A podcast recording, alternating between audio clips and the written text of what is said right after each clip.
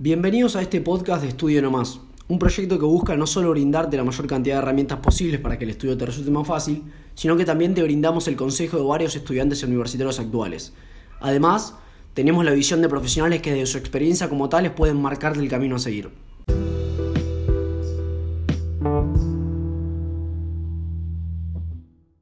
A lo largo de este podcast vamos a compartirte algunos de los recursos y métodos de estudio que utilizan cada uno de los estudiantes. Estuvimos charlando con Federico, un estudiante de economía en la Universidad de Itela, y también estuvimos charlando con Mariana, que está estudiando medicina en la Universidad de Buenos Aires y está dando sus primeros pasos. Además, como te comentamos anteriormente, estuvimos charlando con una profesional de la educación. Ana Brazola nos estuvo contestando acerca de, de algunas preguntas que nos llenan de incertidumbre dado a esta nueva modalidad que se viene para el próximo ciclo. Nos contestó acerca si creía que la educación online era efectiva. Nos contestó acerca de cuáles eran eh, las repercusiones que podía llegar a tener esta nueva modalidad híbrida y por supuesto nos respondió y nos dio consejos sobre algunas técnicas de estudio para aplicar en la modalidad virtual.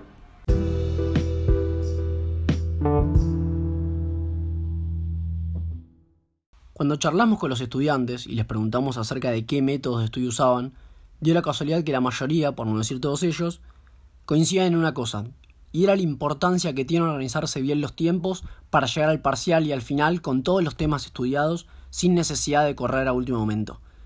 Esto era algo de lo que ellos nos decían. Escúchalos. Eh, justo yo, o sea, estando en la UBA, uno tiene que organizarse mucho cada materia.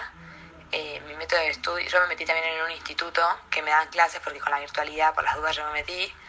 Eh, entonces lo que yo hago es todos los días me le dedico un poco a cada materia el primer año uno tiene dos, pero que una son cuatro. Entonces como que de a poco las metiendo a cada una. Eh, y veo los videos de mi instituto, que son las como las clases. Eh, tomo nota de esos videos y a la vez leo cuando termino de ver los videos, cosa de ver qué entendí, qué no entendí. Y eh, después como última opción, como por ejemplo repaso antes de un parcial, yo lo que hago es ver los videos de mi cátedra, que es lo que lo que hacen es que van más al, al punto de lo que te van a tomar, eh, son más cortos, los veo y eh, después hago de esos resúmenes míos propios. Eh, a veces hago resúmenes míos propios, como también a veces me compro algunos resúmenes para poder guiarme y ver si están bien o están mal. No soy mucho de, de intercalar las cosas. A veces no leo tanto del libro, libro, libro, porque te confunde con muchas cosas, o mismo está mal la bibliografía, cosas así. Por eso es que también uno se tiene que guiar mucho por lo que te da la cátedra, que eso es clave. Y eh, para mí algo fundamental es meterte las clases, más allá de que sean pocas las horas de cursada de la UBA en, mi, en, mi, en este año mío, es clave porque los ayudantes de cátedra te dan mucho eh, la información de lo que te van a tomar, o cómo te lo toman, o tips que ellos aprendieron, como que al fin y al cabo ellos también estuvieron en tu situación, entonces saben más cómo llevarte. Yo estoy, la verdad que tengo un grupo de amigos muy, muy estudioso, eh, con eso tuve bastante suerte, cuando arranqué la facultad me hice amigo de, de, de un grupo grande, pero yo hoy en economía somos tres nada más, y la verdad que con ellos arrancamos a estudiar bastante temprano, eh, sobre todo para los finales, porque nuestra facultad lo que tiene es que si no aprobas el final recursas la materia, no hay otra oportunidad, no, no hay tres chances para rendir el final, entonces como que siempre vamos bien preparados y arrancamos a estudiar por el 20 días antes o un mes antes para todos los finales y vamos ahí a poquito y tranquilos y llegamos siempre bien parados y rendimos bien. Este, y siempre estudio en grupo, nunca estudio solo, o por lo menos solo sí refuerzo algunas cosas, pero el estudio es grupal. Eh, a mí me cuesta mucho estudiar, estudiar, estudiar solo, por ende haberme hecho amigos que estudien me hace, me ayuda mucho. Además, como les comentamos en el arranque de este podcast, les preguntamos para que nos digan algunos tips o algunos consejos que le darían a aquellos estudiantes que están del otro lado y el año que viene van a dar sus primeros pasos en el mundo universitario. Esto fue alguna de las cosas que nos comentaron. Le diría que, que obviamente dependiendo mucho de la carrera que esté, pero que, que trabaje mucho con constancia, que no es tanto el estudiar un día punto de golpe, sino que es mucha constancia de que todos los días hacer un poco cada cosa.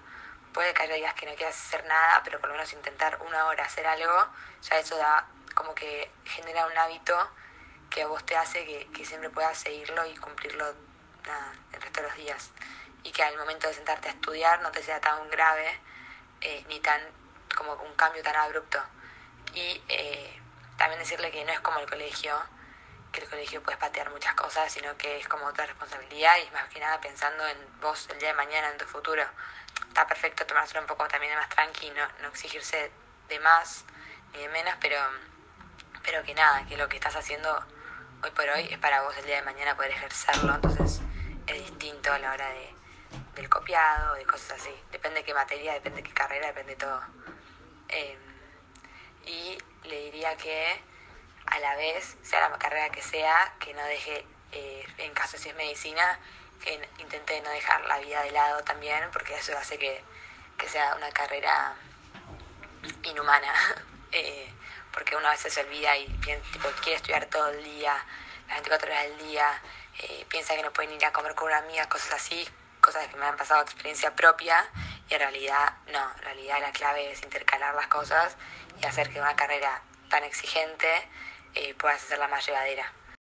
Lo que sí le recomendaría es que, primero que nada, que intente encontrar verdaderamente si, si esa carrera le gusta. Eh, o sea, intentar algún, en algún momento sentarse a pensar y decir, ¿es esto verdaderamente lo que me apasiona o es esto verdaderamente lo que, lo que a mí me hace feliz o lo que a mí me motiva a, ser de grande, algo así, algún pensamiento así y decir, si, si, porque si a vos verdaderamente es lo que te gusta, vas a tener una, aunque sea una pequeña motivación de sentarte a estudiar, vas a, vas a estar interesado, entonces vas a decir, perfecto, yo esto me gusta y me siento, estudio e intento aprenderlo de verdad porque quiero saber aplicarlo en un futuro o quiero que me quede este concepto porque es lo que me interesa, entonces ahí todo va a ser más fácil. O sea, siento como que si uno verdaderamente entiende que está en lo correcto y verdaderamente lo siente así, el hecho de estudiar, no, no importa cuánto vaya, vaya a haber que estudiar y demás, sino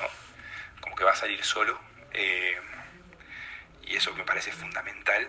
Y después que que nada, que es, es una etapa primero muy, muy buena eh, y que se pueden aprovechar muchísimas cosas porque la verdad que la gente que uno conoce en la facultad por lo general suele ser gente que esté interesada en lo mismo que vos porque vas a estar cursando una materia, una carrera y, y nada, te puede ayudar para un futuro, entonces como que intentes ir con, con la mente abierta, o sea, cruzarte con, con lo que sea, con intentar relacionarte con cualquier persona, porque eso puede llegar a ser o, o un contacto o un compañero de estudio o un futuro amigo, entonces eh, como que intentes ir a aprender no solo de los profesores, sino de toda la gente que va ahí, que verdaderamente es gente interesada en, el tema que a vos te gusta, entonces uno le puede sacar muchísimo jugo y yo creo que ahí es donde verdaderamente uno termina de asentar conceptos, que es en la charla con ese amigo que, que te estás, tomando una birra y, sale el tema de la carrera o sale el tema de no sé qué y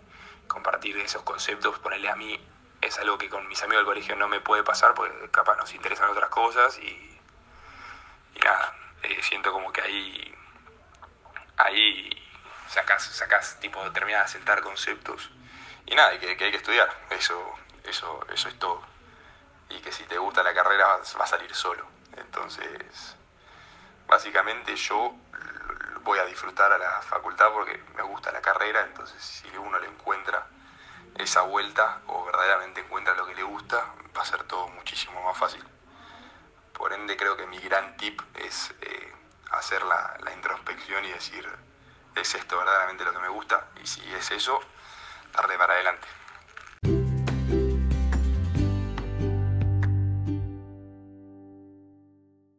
Además, como ya les estuvimos adelantando, Ana Brazola, una profesional de educación, nos estuvo sacando algunas de las incertidumbres que se vienen para el nuevo ciclo con las nuevas modalidades de estudio. Estas son algunas de las cosas que ella nos estuvo comentando, escúchalas. Bueno, ya desde esta pregunta sobre la efectividad eh, de la educación online en, comparación con la presencial, em, ya, se me presenta esta dificultad para generalizar eh, porque si bien ante la, la restricción, la imposibilidad por la pandemia de la educación presencial, obviamente la educación online, fue una alternativa, ¿no? Fue lo posible, digamos. Distinto, bueno, es evaluar una situación elegida, ¿no? Cuando, por ejemplo, alguien este, elige hacer alguna experiencia de formación de manera online y evaluar, ¿no? Eh, esa efectividad. Em, en el caso de, de, bueno, de la experiencia que, estuvo ligada a la pandemia, que bueno, no sé bien si, si, si, la pregunta va dirigida a la situación de pandemia y cómo resultó la, la educación o hablar de la educación online en general, eh, pero en el caso de, de, la situación de la pandemia y la, inmediatez con la que hubo que organizar eh, este, este tipo de organización de la educación online, eh, creo que bueno que, que la efectividad eh, en realidad dependió de las condiciones ¿no? que cada niña o joven o familia tenía para poder eh, transitar ¿no? E, esa trayectoria. Eh, la, desigualdad eh, eh, tecnológica en relación a la conectividad, a los a, a, los dispositivos o a, al espacio físico eh, en las casas para poder eh, este, disponerse a, a, estudiar de este modo, eh, bueno, marcó como varias diferencias, ¿no? Eh, entre cuánto podían eh, los chicos y las chicas aprovechar las clases, digamos.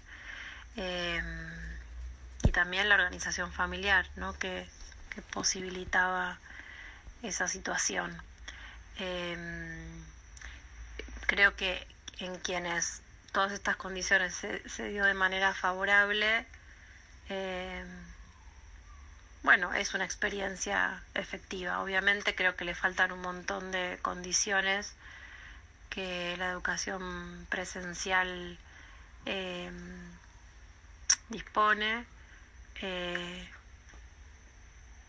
pero eh, creo que, que, puede tener buenos frutos la educación online también, pero me parece que con ciertas condiciones, ¿no? Eh, sine qua non.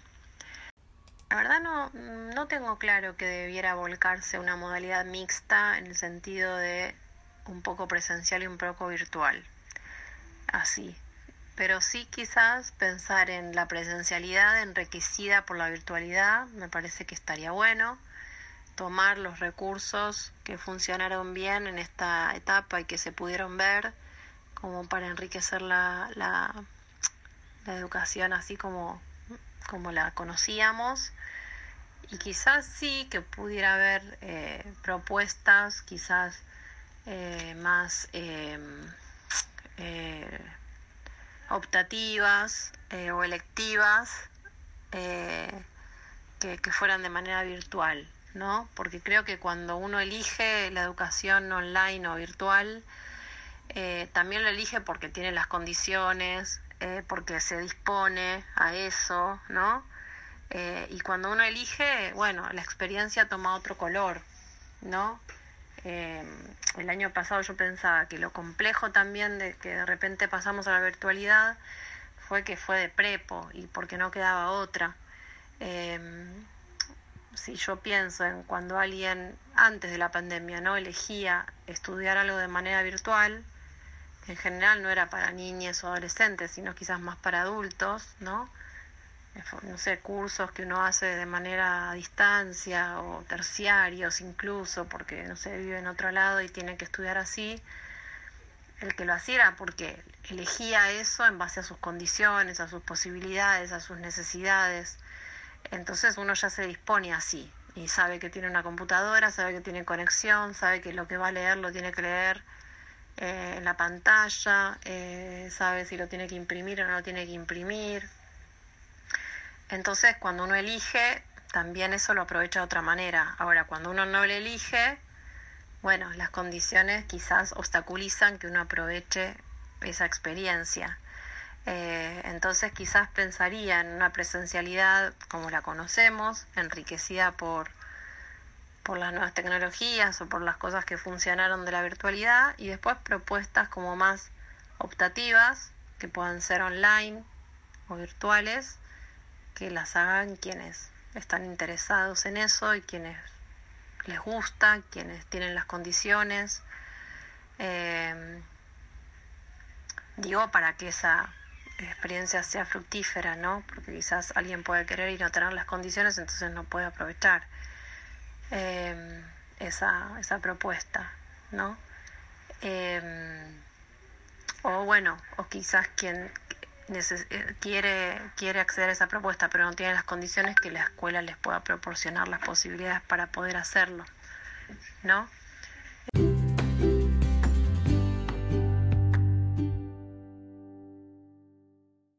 A raíz de todo esto esperamos que, el año que viene se, resuelvan todos estos problemas y podamos obviamente organizar una, mejor virtualidad mezclado con la presencialidad y, poder así potenciar em, estas nuevas modalidades y estas nuevas formas de estudiar. Esperamos que les haya servido y les deseamos todos los éxitos para, para este nuevo ciclo que les viene, a los que arrancan y a los que no, que continúen por, por el buen camino.